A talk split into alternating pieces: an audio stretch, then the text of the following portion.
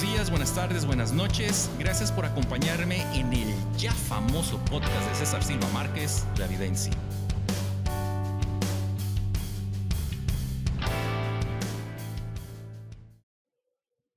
Y pues sí, ya es miércoles, otra vez miércoles.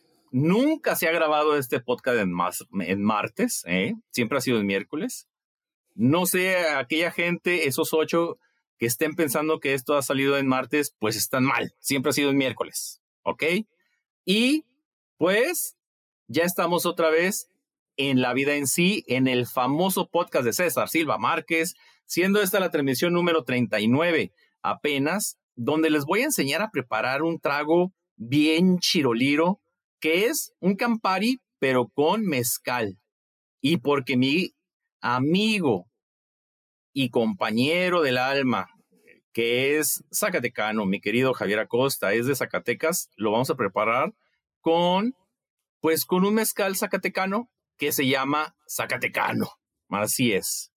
Mientras hablamos, pues, de la vida en sí, de literatura, alcohol, comida y otras bagatelas. Acompáñanos y repistea con nosotros. Trate una botanita, una cheve, a ver qué pasa.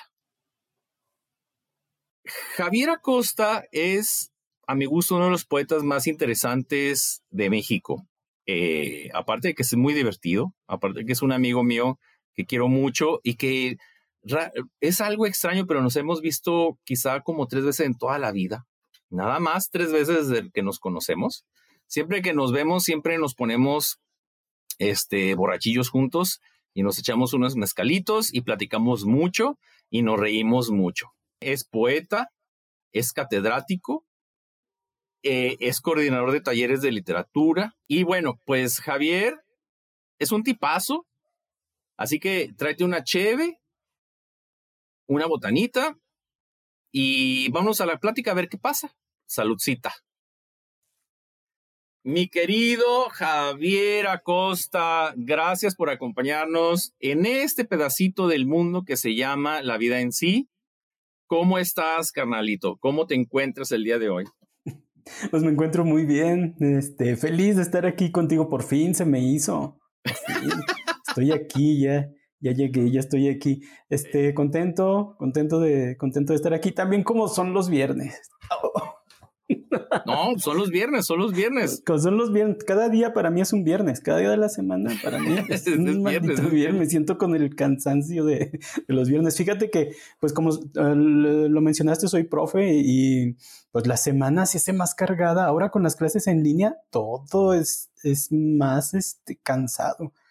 Las asesorías también son, son, se me hacen un poquito más cansadas, pero ahorita ya, ya me recuperé y estoy aquí al pie del cañón para disfrutar de tu charla. No, bueno, pues el que va a disfrutar soy yo, créemelo. Pues mi querido, ¿qué ¿te estás chuleteando algo? ¿Te estás tomando algo? Porque te quiero decir lo que estoy preparando yo. Ok, yo me estoy tomando un vermut con una aceitunita. Este, no tengo ginebra para hacer un, un gin tonic, algo así. Pero aquí está, con el vermut me conformo. Está bien, está bien. Yo te voy a eh, decir algo. Si vinieras, si estuvieras aquí conmigo en la terracita, eh, prepararía para ti un trago que es, es, pues es una, es, es un icono de, de los tragos que, clásicos. Eh, es un Negroni, pero este Negroni que voy a preparar, pues lleva un elemento distinto que es, en vez de la ginebra, pues voy a ponerle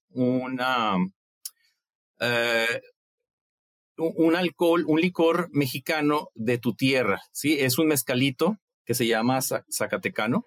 Y ahí te van las, las porciones o las proporciones por si quieres un día hacerlo y, te gusta este tipo de cosas. Claro que sí, claro que sí, por supuesto.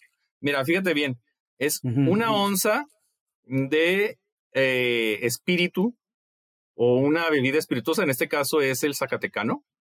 Puede ser otro tipo de mezcal, el, usualmente se usan los, los mezcales oaxaqueños por lo ahumado, sin embargo, el zacatecano, este zacatecanito, por ti eh, va, ¿ok? Este. Es una oncita. Una onza de Campari. que este es lo que le da el amargor importante al trago. Y una onza de un amaro que se llama Averna, que es eh, amargosito y tiene al final un, unas notas hasta donde yo sé de, canela, por ejemplo. ¿Sí? Todo esto se pone en hielo, se agita con tu varita mágica, y se vierte en hielo nuevo con una cascarita naranja en un vaso y mira nada más qué belleza. Oh, es, un trago muy bonito, es un trago muy amargoso, es un trago que realmente es seco, pero yo pienso que vale la pena. El, el, este trago es muy antiguo, es uno de los tragos más antiguos de 1800.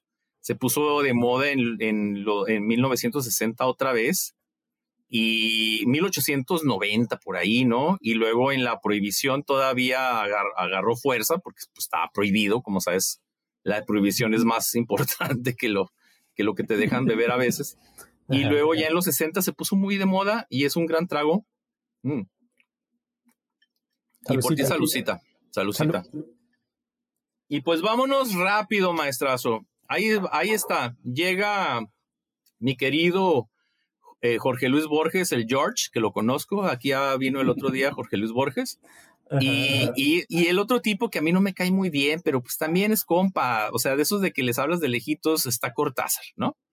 Y se pusieron a, y se pusieron a jugar unas vencidas, ¿ok? ¿Quién crees que ganaría en, en, en unas vencidas? ¿Borges o Cortázar, más? Cortázar, desde luego. bien grandote y se veía, se veía fuerte, se veía fuerte. tenía, ¿no? Tenía, una cosa ahí que crecía y crecía y no dejaba de crecer. Tenía ahí un rollo, una enfermedad. Entonces, no, pues, le gana, lo gana, le gana, le patea, lo escupe. Todo al mismo tiempo. Nada más son vencidas y no son muchas, maestro. No, pero ya no se controlaba al final. Ah, bueno. Ni al principio no se controlaba. Yo creo que él no se iba a quedar con que ya te gané, ya. No, no, no. A fondo. Técnicamente no hay nada de malo, ¿no? Pero pues como que algo no cuadra, ¿no? Hasta el último round se iría. yo, yo la verdad, a veces pienso a quién pongo, si a, este a ellos dos contra Parra, y yo creo que Parra sí los escupía. les daba sus cachetadas a los dos juntos, sí. Sí, yo creo que sí. No, Borges llora, ¿no? Porque él con su mamá, pues. Ah, bueno. Con su mamá le no, me pegó Jorge Cortázar, me pegó. Sí, me pegó Parra. Me pegó Parra y, Cortázar, que es su amigo, el grandote. Sí, el grandote. Oye, sí, sí, es que no me había puesto a pensar en eso. El chillón de Borges, ¿verdad? Buscando siempre a su mamá.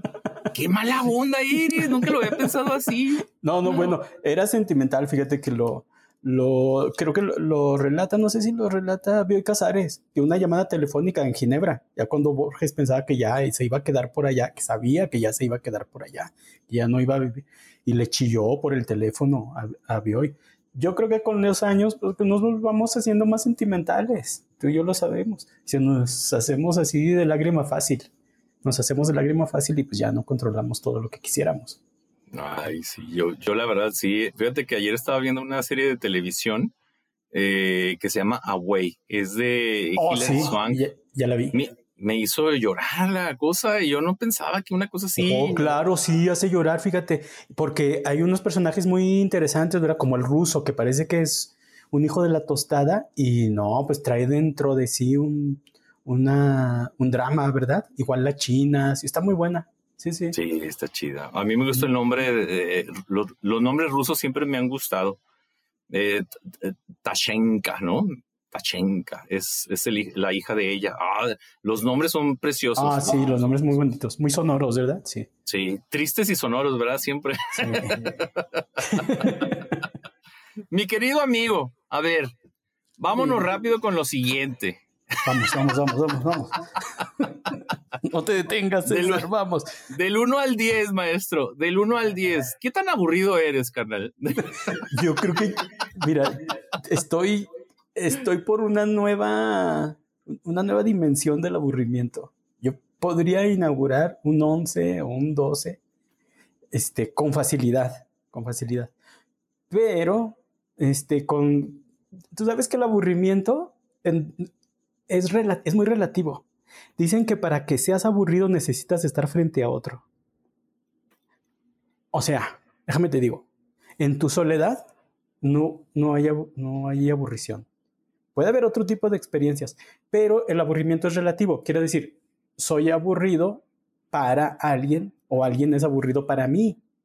Ah, o puedo aburrirme. O puedo aburrirme y decir, oh, ¿qué, ¿ahora qué hago? No, no hay nada que hacer. El tedio, el famoso tedio, el esplén de París, ese, ese tipo de, de, experiencias que, son acumula, que acumulan creatividad. Aparte, son muy buenas experiencias. Te digo que es un, es un temazo el del, el del tedio, el del ocio. Bueno, el tedio entendido también como una especie de ocio, ¿sabes?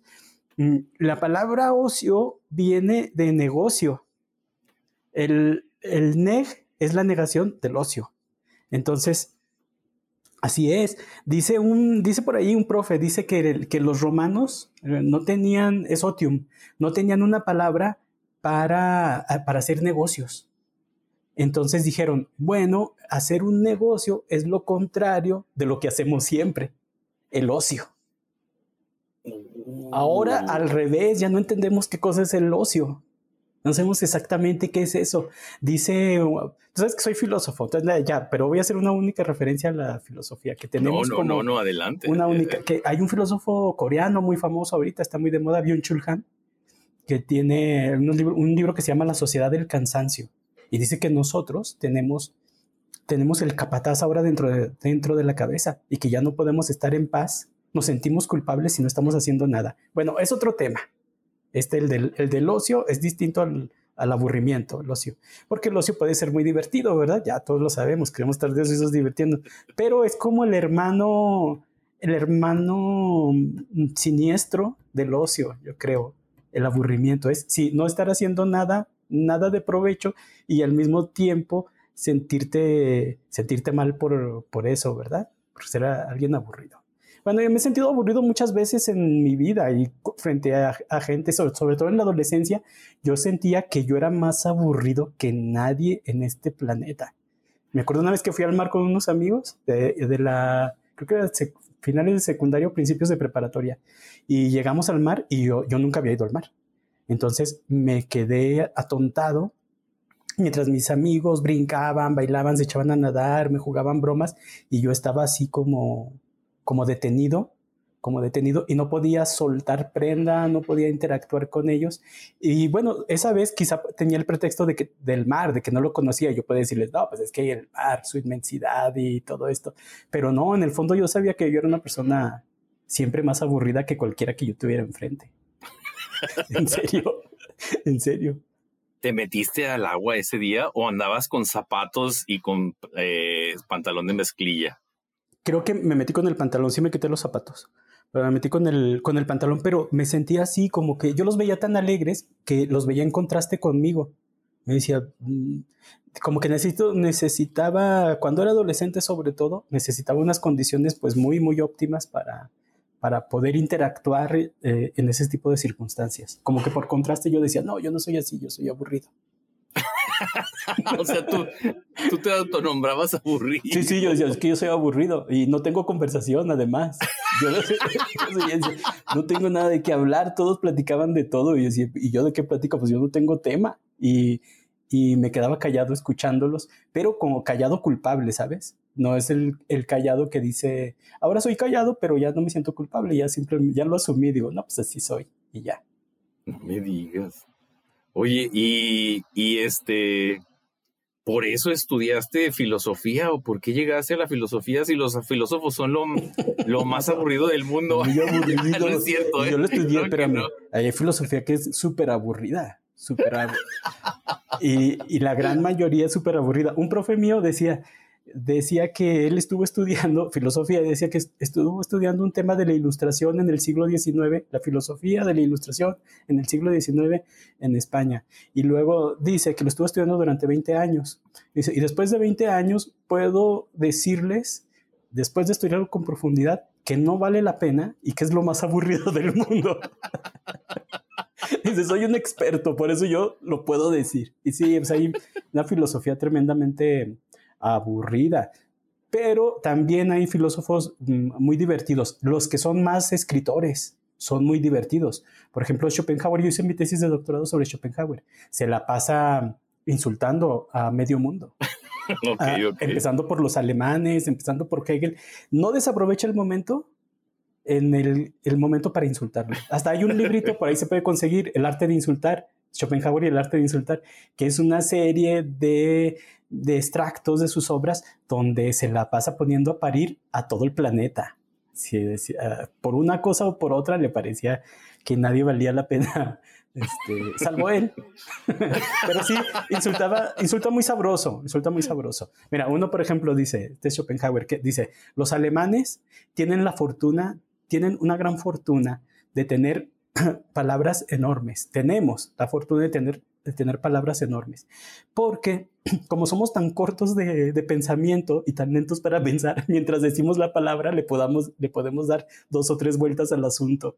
Y ese tipo de, ese tipo de cosas, ¿sí? Le parecía que todo era... Y entonces es muy divertido, es muy ameno, sobre todo porque pone muchos ejemplos. Pero pues buscándole hay escritores, hay filósofos amenos, humorísticos también, que meten muchas bromas en, su, en su filosofía, pero no son los más. Y, pues sí, hay que rascarle. es, como, es como ver un buen partido de fútbol. A mí no me, a mí el, el, partido, el fútbol se me hace, si a ti te gusta, bueno, pues es, es tu rollo, ¿no? ¿no? No es mi culpa. No, pero sí es soporífero. soporífero y excepto esas cosas esas joyitas que de pronto hay en el fútbol tan bonitas, ¿verdad? Por ejemplo, un gol que empieza en tres cuartos de cancha, un, gol que atraviesa, que hace el túnel o entre las piernas a tres vatos, el, jugador. O sea, cosas, cosas bellas que de pronto despierta esa, esa cosa tan larga que de dos horas donde estás esperando algo que a veces no va a llegar, ¿no? Quizá eso es el fútbol. Yo no sigo el fútbol, pero por ejemplo sé algunas cosas de fútbol de, de, esas jugadas importantes que si yo se lo cuento a mis amigos que saben de fútbol y saben el año y saben quién fue y saben las alineaciones de los equipos de ese día, en ese partido te dicen todo, todos estos. Sí, todo, por un, así. todo por un, eh, un golazo, un golazo de la, de la naranja mecánica de, de Holanda que fue en no sé qué año y le digo, oye, fue un jugador que hizo tal jugada estaba ahí y a el tipo casi nunca lo metían, excepto al final, cuando entra, ah, sí, es fulanito, hizo esto, hizo aquello, y digo, oh, eso es, eso es, eso para mí le quita el aburrimiento a lo aburrido, ¿no? Pero eso no le quita lo aburrido a ese tipo de gente, cabrón. o sea, el fútbol, el, eh, eh, el, el golf, se me hace una cosa que nada más se divierte el que lo juega, ¿no? O sea, y sí, bueno, pues el aburrimiento creo yo, igual que tú, que depende de quién, de, e, el aburrimiento es para el otro, no es el uno, sino es para el otro. Yo estoy de acuerdo contigo, yo estoy de acuerdo contigo. Está divertido lo del aburrimiento. Sí, como que tú solo dices, pues, no, pero siempre tiene que ser en relación con alguien. Cuando termines socialmente dices, bueno, ¿respecto de quién? Respecto de quién soy aburrido. Y sí, bueno, en mi caso siempre salgo perdiendo porque le batallo mucho para encontrar algo, alguien menos aburrido. Pero fíjate que soy aburrido, pero también creo que no me aburro mucho. Que también es como un detalle. Porque sí puedo estar mucho rato, mucho rato en una situación que para otros, y en un sentido relativo, podría ser aburrido, como bueno, nos pasa a los que escribimos, ¿verdad? Nos sentamos mucho rato frente a una pantalla o con la libreta, este, hacer cosas que para otras personas podrían parecer aburridas, pero para nosotros se despliega un mundo en, eso, ¿verdad? Sí, yo creo que la acción de escribir, pues sí, realmente pues es bastante pues aburrida, o sea, estar ahí viendo, yéndote pensando, escribiendo una oh, notita, viendo una hoja sin nada, sin palabras. Sí, fíjate, ir ir a hacerle un documental. A mí una alumna Ah, de ahí de la licenciatura en artes, me propuso que hiciéramos un documental sobre lo que yo hacía. y me dije, órale, pero si vas a ver a un pintor, ves cómo utiliza las tintas, cómo dibuja, cómo prepara los materiales, cómo machaca ahí la, los pigmentos y esas cosas. Pero le decía, pues, a ver, vente. Y sí, se vino, dijo, quiero en, su casa, profe. Y hizo un documental con algo del tarot y, y, mi, y mi rollo. Pero decía, pues, ¿qué vas a hacer? ¿Verme cómo anoto en una libreta? No te... te vas a estar todo el rato con la cámara, ahí como estoy con mi libretita, con la computadora. En realidad, no es nada espectacular la, actividad de los, que escriben. Para el que los ve, dice, ¿qué? ¿Me pongo aquí a verte cómo, cómo remueves la pluma? ¿O cómo te rascas la cabeza? Pues no, no, hay, no hay mucho. Todo lo que pasa realmente pasa por, pasa por acá, ¿no? Pasa, pasa por acá realmente y que para, para uno puede ser espectacular, pero para los demás es la cosa más aburrida del mundo. y sí te puede emocionar mucho ver a un pintor. A mí me emociona. Yo he ido a, con amigos pintores a sus talleres y verlos, ver sus cosas es muy emocionante. Pero si ves de los, de los escritores, ¿qué ves? Bueno, pues los libros que tienen libros y ya. Si te gusta leer, a lo mejor los ojeas, pero pues no hay, no, no es como una chilena. No se nota. A veces te meten unas chilenas, igual por error o por algo metes una chilena, un gol de taquito, pero, pero no se nota realmente. a propósito, te iba a contar que eh, el fútbol me gusta mucho, mucho. Eh, casi todos los días juego al Xbox, este, el FIFA. Ya, y los lunes, aquí con profes de mi edad y alumnos, aquí en mi casa los lunes, antes de la pandemia, ya tiene muchos años, juntándonos aquí en la nochecita a echar partiditos de, con en, en el Xbox. Eso es muy divertido. Y fíjate que me he descubierto, apagándole al, al foot, y poniendo el Xbox digo, no, pues no tiene nada de chiste este partido. Y mejor me echo un partidito en el Xbox. Y eso es más divertido. Hola. Tu marca o empresa podría estar aquí. Por una pequeña cantidad, podrías tener un anuncio con nosotros distribuyéndose en todas nuestras plataformas. De esa manera, te estaríamos ayudando a que más personas conozcan de tu marca o empresa y tú nos estarías ayudando a seguir produciendo este podcast. Si te interesa este espacio, escríbenos a info.chamisohub.com. Te dejo el correo en la descripción de este episodio. Gracias. Fíjate, a mí me gusta jugar Xbox, pero los deportes tampoco. En, a mí me gusta, ¿sabes qué me gusta jugar en, en el Xbox? Eh, la mm, eh, Lara Croft, este Tomb Raider. Para mí Tomb Raider es el, es el único juego que, que ahorita juego y no me, o sea, no me gusta cuando hay balazos, ¿no? A mí me gusta ir a explorar eh. todos esos lugares y cuando hay un, una cosa así como muy difícil de dispararle a alguien que no puedo, le hablo a mi, a mi hijo. Y le digo, por favor, puedes matarlos y, luego ya me dejas con ellos. Y ya yo me voy a explorar. sí, de verdad, créemelo. Sí, me gusta el, el, el Call of Duty. Ah, hace mucho que no lo juego, pero sí tuve unos añitos en que me gustaba mucho el, eso lo de la Segunda Guerra Mundial y matar nazis, y eso es de las cosas que más satisfacción da. con el lanzallamas, había con un lanzallamas. Sí, me gustaba pues mucho ese de, disparos, me gustaba mucho ese. Y el Minecraft, Minecraft, lo ah, también me un tiempo. Me gustó. Bueno, es que mi hijo estaba descubriendo ese rollo y pues yo lo jugaba con él y me enganché. Y sí, me gustaba mucho el, Minecraft, me gustó mucho. Yo, yo, yo siempre he sido jugador, ahora ya es en gamer, que la neta, pues en el inglés ya, ya chole, pero siempre he sido jugador de videojuegos. Soy muy malo, eh, la verdad. Eh, yo tuve el Atari, tuve el, Nintendo 64. Nintendo también, sí. Tuve el GameCube y luego ya el PlayStation One, el, el Xbox, el Xbox One, el PlayStation 4 y ahorita ya este, por cuestiones de mi suegro y mi hijo, voy a, voy a poder de a vez en cuando, cuando no esté mi hijo, voy a poder jugar el PlayStation 5 cuando llegue. Pero yo me voy con los juegos. Eh, a mí me gustaba Splinter Cell. ¿Conoces Splinter Cell? Splinter Cell es de un tipo que se mete a... Es, Splinter Cell sería un escritor, fíjate. Porque se mete a las cosas que para que no lo... De, o sea, entra a, la, a los edificios del FBI y no lo tienen que eh, descubrir. O sea, entra de noche, se mete por una rendija, camina por eh, este, el edificio a oscuras y si te ven, pierdes. Ese es el juego, ese es el juego. Entonces, para mí, para mí es como ser escritor, ¿no? Porque tú ves toda la acción de, desde una esquina y te puedes estar ahí media hora y luego ya te mueves, ya te mueves, ¿no? Lentamente, vas moviéndote lentamente. Ya de pronto sacaron sus balazos y todas esas cosas, pero realmente es lo menos. Y eh, Splinter Cell era, es nada más de lo que le llaman stealth, ¿no? De nada más de esconderte. O sea, tú te tienes que esconder y llegar y ahí hay, eh, hay unas, hay juegos especiales que se inventa la gente, que lo puedes buscar ahí en internet. Hay un güey que se llama, que se pone en YouTube como Center Stain, Center Stain 101 o 10 o, o si no, 01, Center, Center Stain.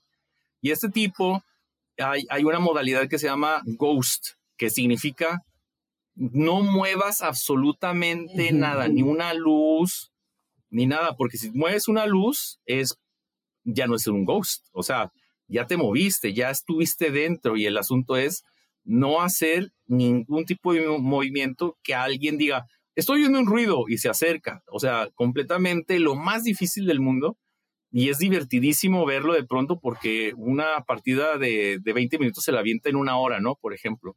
Pero bueno, se llama eh, Splinter Cell. Splinter Cell. Y, ese es, el juego y yo lo jugué desde el principio porque realmente no tienes que disparar nada, ¿no? Nada más era recorrer que no te descubrieran. Y para mí eso es un escritor también, fíjate.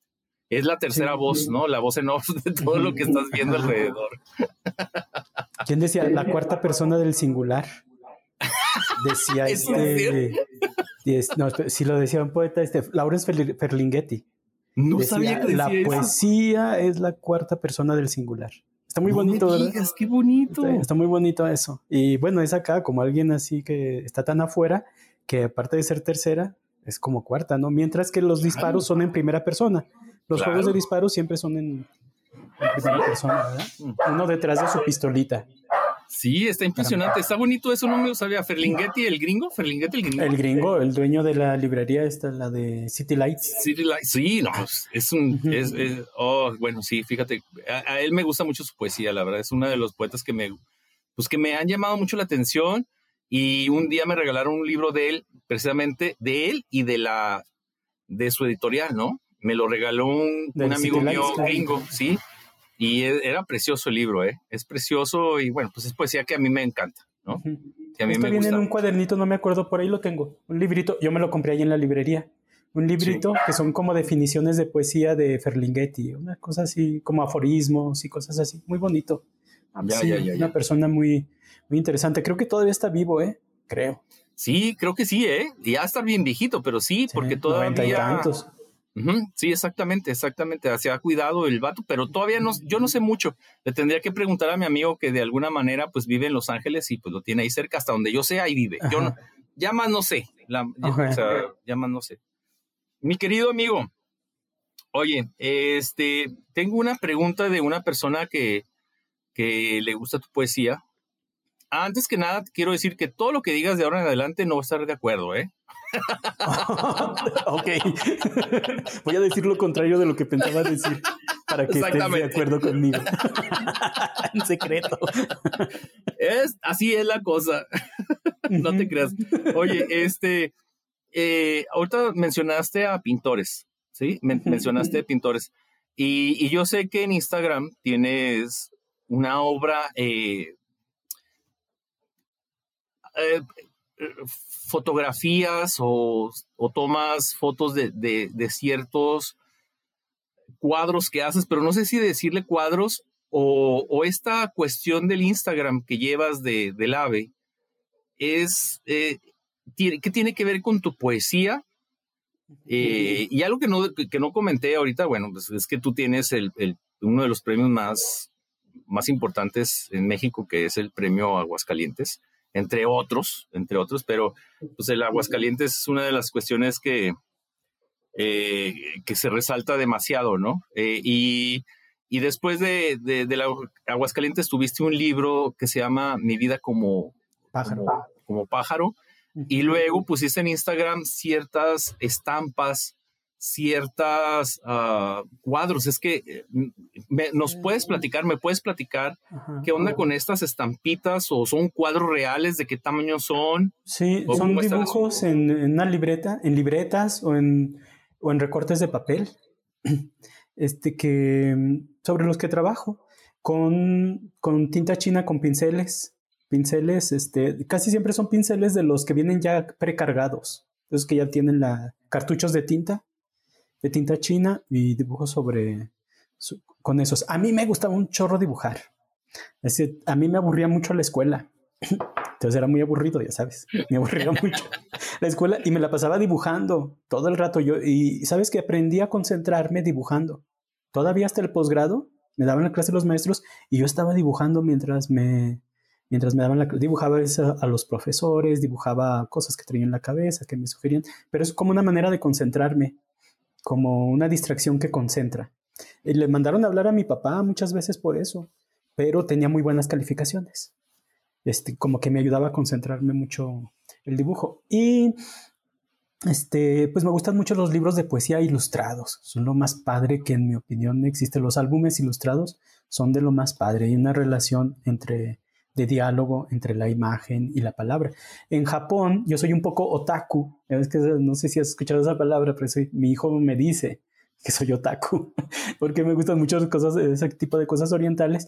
Y ah, ah, pues hay una cosa en, en Japón que se llama haiga, y que es la combinación del dibujo con, con el poema. Bueno, yo lo, hice ahí, hago unos dibujitos, al, casi todos los días dibujo un ratito, me ayuda a despejar mi, mi mente y también, sabes que produce, yo me puse como reto hacer un dibujo, nada más, y sin un plan establecido, escribir algo acerca del dibujo. Todo en caliente. Hago el dibujo y en caliente escribo. El reto es que, acabado el dibujo, escribir algo.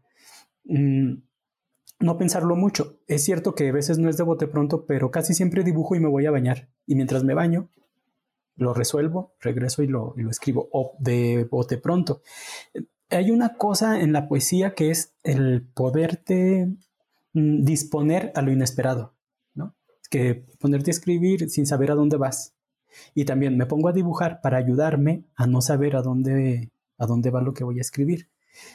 aparte de eso, pues sigo escribiendo mis poemas o mis proyectos por aparte, pero en este sí la idea es dibujo, que fíjate, no sé si los has visto, pero a lo mejor no se nota, no sé, como no soy pintor, no tengo ética de pintor ni de dibujante, tampoco lo soy, este, soy un simple aficionado, pero la idea es que el dibujo sea casi caligrafía, que, que se que se pueda confundir a veces con un ideograma que no tenga virtudes de dibujante, sino más bien de calígrafo, el, dibujo.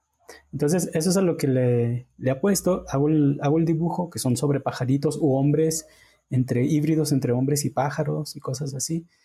Y a partir del dibujo, escribir algo que yo no esperaba escribir. Si es algo que esperaba escribir, lo elimino. Y más bien algo que no hubiera escrito. Ya, pues es como una disciplina pública, porque lo hago y aparece, es bastante frecuente. Me contuve, lo, hice un tiempo diario, diario, diario, pero dije, no, no demasiado, y ya dos veces por, dos o tres veces por semana hago un, subo un dibujo y un poema relativo, o no poema, una frase, algo, una escritura relativa al, al dibujo. Sí, ahí está. Sí, eh, entonces, ¿cómo te pueden localizar en Instagram, oye? Para que sepa los que los ocho que nos escuchan, porque somos ocho. Los ocho. Fíjate que yo estaba en un grupo de teatro que se llamaba Nosotros y los ocho. Siempre ah, iban ocho, eh, iban ocho personas a, vernos. Este, estábamos en el Teatro del Seguro Social, ahí estaba nuestro grupo, y al director se le ocurrió Nosotros y los ocho, y así se llamaba el, el grupo. Está súper padre. Este, y sí, eran siempre los mismos y tantos que iban. Esto me gustó cuando te oí decir esto en otros podcasts, lo de los ocho. Somos, somos ocho. Y eh, sabes que un amigo mío me dijo, no, somos, somos siete porque aquí está el otro que escucha, entonces salió peor. Me dijo, no, es que no somos, no son ocho, son siete porque aquí estoy yo. ocho menos uno. sí, exactamente. O sea que tú también actúas, te avientas el, a, la, actuación. Ah, ya no, pero estuve haciendo teatro universitario. Yo no pensé que yo escribía, pero para mí la felicidad era el teatro. O sea, no hay una, actividad más feliz que haya tenido, salvo la escritura. Bueno, y otras sí hay varias cosas. Pero en el teatro yo me sentía plenamente feliz, sin proyecto. Es decir, el estar ensayando para mí era la culminación de la felicidad. O sea, no hay, no estaba completa la felicidad ahí. Era como, yo creo que sí, una especie de fuga también de la realidad pero me sentía bien padre. Y estuve como unos 10, 12 años haciendo teatro universitario, desde la prepa, que ya entré a la universidad, entré al, al grupo de teatro de la universidad, luego estuve en una compañía, en el seguro, alcancé a dirigir un par de obras. Y, y tuve un momento en que tuve que decidir entre el teatro o escribir. Yo creo que pude haber hecho las dos cosas, pero yo me lo planteé así. Dije, o escribes o haces teatro. Como que quería entregarme, yo creo que esta es la, la idea o más o menos lo que a mí me ha gobernado en mis actividades es poder entregar todo lo que tienes.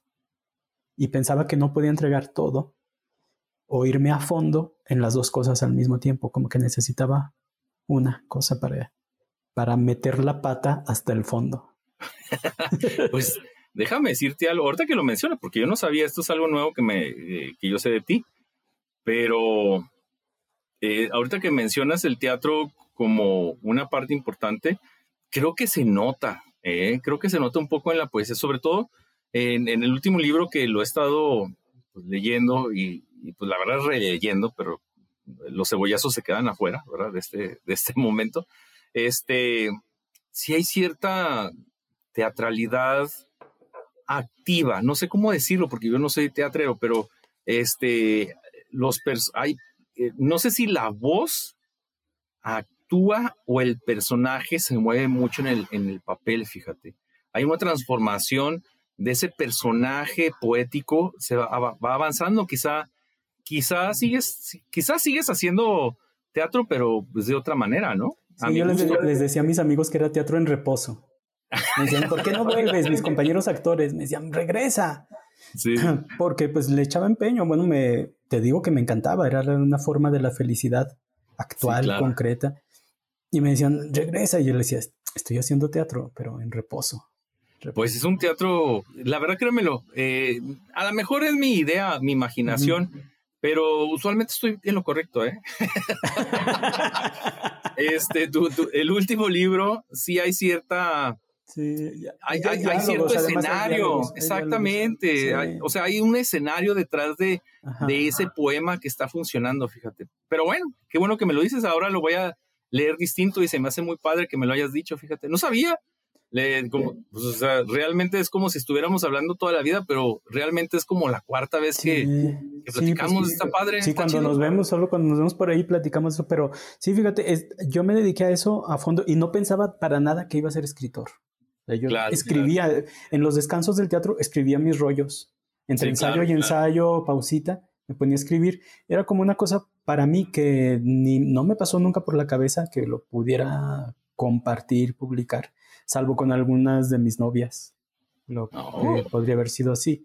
Sí, porque sí le pasaba así a, a, me acuerdo con una novia que le, que le pasaba pues para acercarme a ella, oye, esto, así va, como todos los malditos poetas.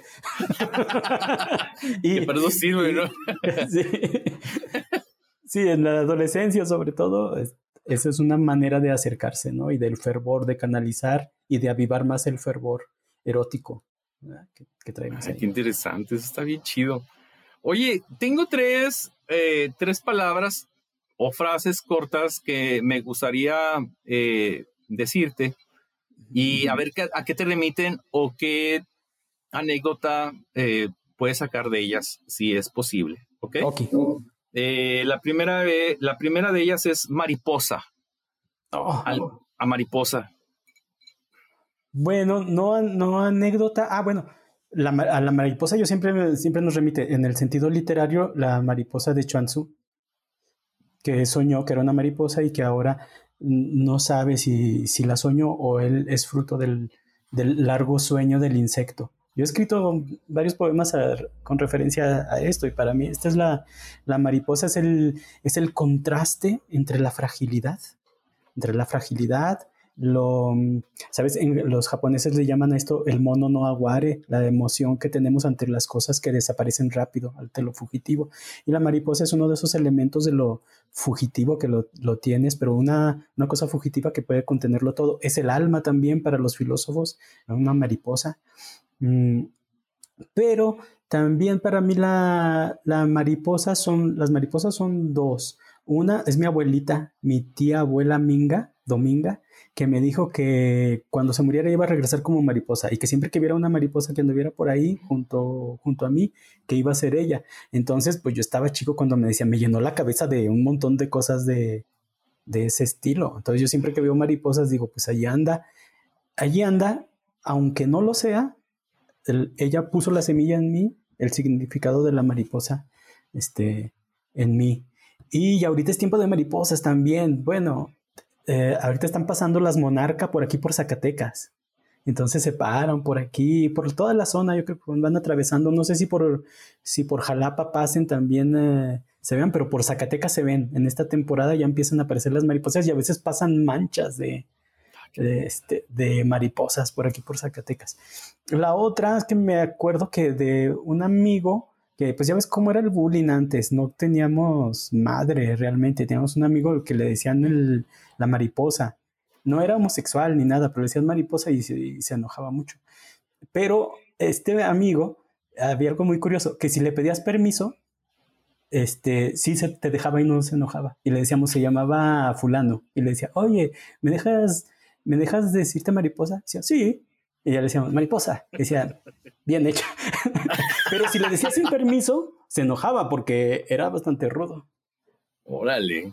Órale, está chido esa. Sí, hasta le podías pedir permiso para revolotear en torno de él, pero con permiso no había ningún problema. Y no se sentía o no aparentaba sentirse ofendido. Oye, está chida esa historia, está bonita esa. Lo de la abuelita sí está cabrón, porque ahora que vea una mariposa me va a acordar de ti. Qué impresionante. aquí, anda tu, aquí anda tu abuelita. Aquí anda tu abuelita. Aquí hay, aquí hay una mariposa, no sé si la conozcas.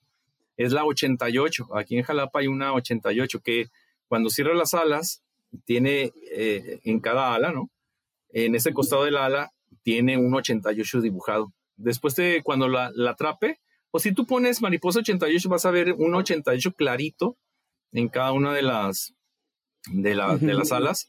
Y es muy bonita mariposa. No es una mariposa enorme, es, es una mariposa que quizá que, quepa eh, en prácticamente en la palma de la mano chiquita es negra con blanco y el, el 88 es negro con blanco y abre las ah. alas y, es roja con negro. O sea, es muy bonita, es muy bonita. Ya después te voy a mandar una foto de eso para que Sí, sí, sí, sí. La otra palabra que, que, bueno, esta es frase, es carne asada. Carne asada. Sí. La civilización se acaba donde comienza la carne asada. José Vasconcelos. Yo doy literatura mexicana eh, contemporánea y siempre encuentro alguna, algún modo de meter ese dicho de José Vasconcelos en el curso y discutir el tema de la carne asada. A ver, no, por ejemplo. No, pues eh, la, no, pues sobre la cuestión de la barbarie y por qué. ¿Por qué diría eso que la, la barbarie, si la civilización termina donde comienza la carne asada, es de bárbaros comer la carne asada? En cierto modo sí, pero fíjate que tengo un cuñado que es este español, valenciano. Y un día estuvimos hablando sobre eso y él afirma, sostiene que es un universal, la carne asada. Con distintos nombres, está en todo el planeta. Es algo que, que forma parte de la vida cotidiana y también del inconsciente humano y del reunirse junto al fuego, ¿verdad? Porque es la reunión en torno al fuego y pues momentos felices. Es la felicidad, la carne asada. Ese día, al día siguiente, cuando sientes el ácido úrico a tope, te arden los pies como a mí. Eso es lo peor que, es lo peor que puedas sentir. sí. Pero sí, pero la carne es de, los mejores inventos que hay, realmente. Sí, igual que, fíjate que yo pienso que, que no es que la comas desde chiquito y que huelas y que te recuerde algo. Para mí es ancestral. Es como dormir de noche, ¿no? O sea, tú duermes de noche porque nuestros ancestros eh, pues dormían de noche y es tan difícil, fueron tantos siglos, tantos siglos de dormir de noche que, lo traes en la sangre, o sea, lo, traes en el subconsciente y no nada más en o sea, en, en tu manera de vivir, la noche es para dormir porque nuestros ancestros dormían de noche y comían carne asada. Y entonces, pues sí, para mí la carne asada es prácticamente la carne asada para mí es, es más allá de, mm, de una fiesta. La, carne asada para mí significa eh, un encuentro con, con, lo desconocido de lo que fuimos, ¿no? Una historia. Ah, claro. es, una cuestión y es ancestral, sí, claro. Arquetípico, ancestral, de antes de, de, antes de nuestra conciencia, sí. sí tiene eso y tiene ese sabor, ¿no? Cada carne asada. Aquí estamos haciendo algo que está antes de la memoria, antes de nuestra memoria consciente y está en la memoria de la especie.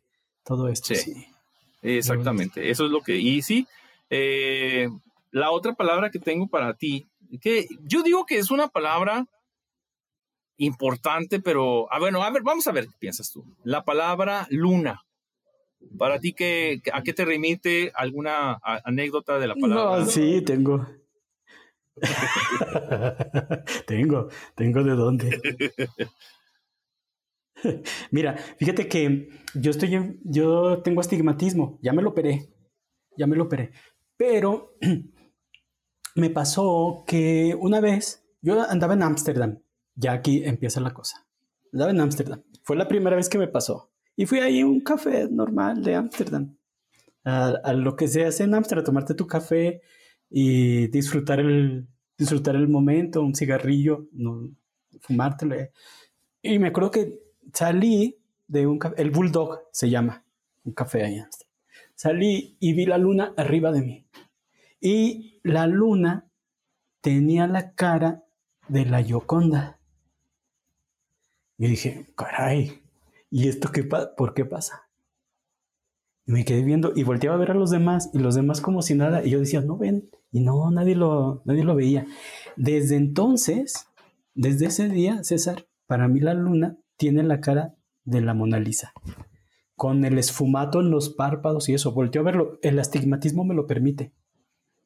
Veo una deformación en la luna cuando la veo que es como una especie de privilegio por una enfermedad que tengo. Volteo, pero empezó en Ámsterdam.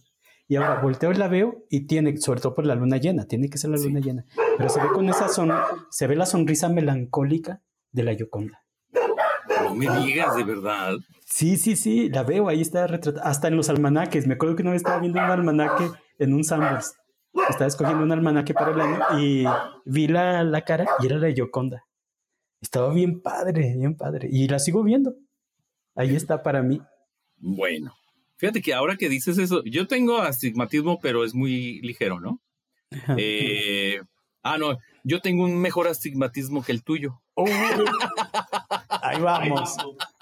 La competencia. La competencia. A, ver, quién, tiene más estigmatismo. No, sabes que todo el mundo veía la. El, ahorita que lo estás mencionando así, no creo. Yo creo que tiene que ver otra condición. El, ese conejo que la gente ve en, el, en, el, en la luna, yo no veo el conejo, ¿eh? yo veo una bruja en la luna. Eh, también después te lo mando, te lo mando para que veas, porque hasta les he dicho a mis amigos, mira, no, yo no veo ese conejo, sé dónde dices que está el conejo, pero yo nunca vi el conejo, yo vi la bruja porque hasta tiene el mentón grande. Ya, lo, ya te lo mandaré, de verdad, y, y no hay manera de que me cambies la, la vida de, o sea, la idea, porque siempre vi y siempre la he visto la bruja cosa muy rara. Y ahorita que me dices lo de la Yoconda. Pues, pues yo creo que sí. Bueno, porque en mí lo produce, quizá. A lo mejor en a lo mejor descubriste la, la, verdadera cara de la luna. Pero este, por mi astigmatismo yo veo eso ahí. Y, y siempre, sí, es raro, Bueno, a lo mejor este, hay muchas versiones de esto. Pero yo nunca vi el conejo tampoco, de niño. Y pues yo siempre he tenido el astigmatismo, no sabía, pero ya lo tenía. Nunca vi el, el conejito. Ya, el conejo sí lo ve la gente y me lo ha dicho, mira, y me lo dibuje, digo, ah, bueno, ok, así sí. Y cuando yo les dibujo la bruja, dicen, ah, pues entonces sí veo la bruja. Lo que sí está bien cabrón, que sí, sí quisiera, pero yo no creo que puedas dibujar es la Yoconda, porque no me la... O sea, ¿de qué manera tú podrías el rostro, el rostro, el rostro de la Yoconda. El rostro de la Yoconda. Tú puedes poner en Instagram a la Yoconda que tú ves en la luna, dibujarla sobre la misma luna o ya no por, por tu, porque te operaron? Porque es el, no, sí lo veo, fíjate que lo veo un poquito menos, pero todavía ahí está. Yo pensé, los, en los primeros meses dije, perdí lo que, perdí el milagro, ya no lo veo, pero se me fue desinflamando el ojo y la operación fue dando muestras de que no sirvió para nada y regresó la Yoconda. Y, ahora lleves la Yoconda con un conejo en la mano. degollándolo. no, solo es la cara, son los ojos. Claramente los ojos, como los pintó Leonardo, con los párpados eh, así melancólicos en el esfumato que le puso. Y la sonrisa de la Yoconda es así, es calcadito. Calcadito. Y es, y es, este tremendo porque la veo ahí aparecer y me produce un escalofrío. Y que, no, que no lo vean los demás también me produce un escalofrío. Bueno, yo te voy a enseñar en un dibujito cómo es la bruja para mí, ¿ok? Después te lo mando para que Oye, y bueno, mi querido amigo, este, ¿alguna recomendación de libro que tengas para mí o para los ocho que nos escuchan? ¿Alguna recomendación? Bueno, pues este, leo desde hace unos cuantos años con todo lo que llega a mis manos de Chantal Maillard, sea ensayo o poesía. Es un poeta, poeta española, se las recomiendo, pero ella estuvo en la India, escribió un libro, un, un tocho de 1200 páginas sobre su experiencia en la India, escribió poemas sobre, sobre la India, es, filósofa también, pero tiene una poesía muy interesante. Y el último de sus libros, mm, el último de sus libros que yo tengo, creo que han aparecido un par nuevos, pero La compasión difícil. La compasión difícil recrea la idea de la, de la compasión, ¿saben? Porque la compasión tiene muy mala fama a partir de Nietzsche. Nietzsche dijo que era un vicio cristiano, la compasión. Y esta Chantal Maillard habla de un tipo de compasión que no es la compasión del católico de, de consecuentar al pobre y, ayudarlo a que siga siendo pobre y pobrecito, que eso sería lo que critica Nietzsche. No, Chantal Meyer habla del, del dolor, de la existencia humana y la compasión no para lo humano, sino para con todos los seres, que es algo muy un rollo de la India. Pero este de la compasión difícil ah, este es un libro extraordinario, se los recomiendo este, mucho y les recomiendo también todo lo que les caiga de Pascal Quiñard en las manos. Este, se los recomiendo mucho, los pequeños tratados, el sexo y el espanto, este, etcétera. Todo lo que soy como devoto. Cuando agarro una escritora así me convierto como en devoto de él. Y también a Roberto Calazo. Roberto Calazo ha escrito Las bodas de Cadmo y Armonía, K, también sobre la India, otro que se llama K sin la A, sobre Kafka, que son parece que van a ser ensayos y no, es novela, es literatura, es poesía lo que escribe Roberto Calazo. Entonces, pues les recomiendo todo, no un libro exactamente, pero cualquiera de estos tres que les caigan en las manos, pues para mí es así, un, un terremoto, un temor y temblor que te despiertan en, el, en el, alma. Como qué chido. Oye, mi querido amigo, este, aquí enfrente de los, porque somos como 20 de producción, ¿eh? Somos, somos como 20, 40 personas que producen pues Entonces hay un montón, ya son 28. somos 28, sí. Oye, eh, ¿podría invitarte otra vez a, esta, a este desmadrito de la vida en sí? Porque es muy divertido platicar contigo, tú lo sabes. La última vez que estuvimos ahí en, en San Luis te pedía que no te fueras para seguirla, pero tenías que trabajar y hacer cosas. Sí, les quiero decir a, a, a, los ocho o 800 o 8000, los que vayan cayendo, que se vayan acumulando, que este César es la persona más divertida del planeta. De siempre que me lo encuentro, despierta en mí la alegría y el relajo. Es como, como que me prende el botón del, del, relajo y empezamos y ya no podemos acabar. No podemos parar. No, ya nos doblamos de la risa y seguimos y petiéndole más y más. Me acuerdo que otro día estábamos con una, una muy querida amiga nuestra de una poeta de Aguascalientes, estábamos ahí en un carro platicando hace un año en San Luis y me acuerdo que nomás nos veía y decía, están locos porque nosotros doblados de la risa de cualquier cosa. Y no, pues eso lo agradezco mucho eso de, siempre celebro eso cuando te encuentro porque digo, empezó el salseo, ya llegó César. Ya, vamos a empezar. y yo digo, ya llegó Javier. Pues mi querido, mi querido Javier, me das, me permites darle el final a este, no quiero, la verdad no quiero, pero pues la vida tiene que avanzar. ¿Me permites dar el final de, de ese podcast, por favor? Claro que sí. Bueno, y con trago en mano, te digo, gracias por acompañarnos a Ciberpistear esta noche. Espero que te haya sido leve y te invito a que nos eh, le caigas a la, la próxima semana en miércoles otra vez pues aquí en la vida sí, dale like si te gustó el video, suscríbete que nos ayudaría mucho y salucita. Y me da mucho gusto, me da mucho gusto verte. Un abrazo, César. Que estés bien.